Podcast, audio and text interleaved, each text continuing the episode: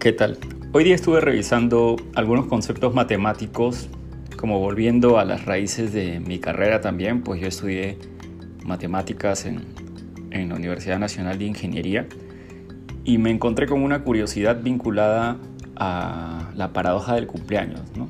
Algunos le llaman así, otros le llaman el problema del cumpleaños, pero pasa que realmente no se trata de una paradoja y les voy a explicar por qué. El concepto detrás de ellos es muy simple y es que si es que tiene un grupo de personas de 57 o más, la probabilidad de que uno pueda encontrar a dos personas que cumplan años el mismo día es casi del 100%, es del 99.7%.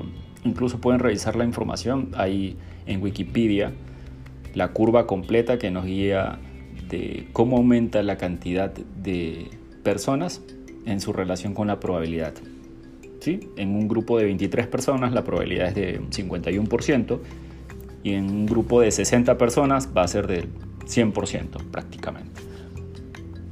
Se le denomina una paradoja a pesar de no serlo realmente porque va contra lo que normalmente nosotros podríamos considerar un criterio lógico.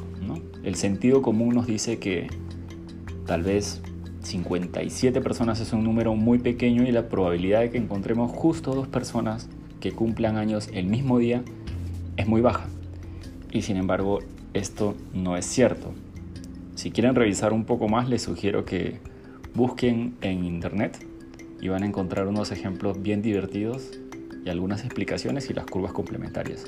Pero no quería dejar de comentarles y compartirles esto, pues puede ser interesante hasta si están dictando un conference o están con un grupo de personas o amigos o lo que sea para hacer un ejercicio, si se trata de un grupo más o menos de esta cantidad de personas, para ver cómo les va.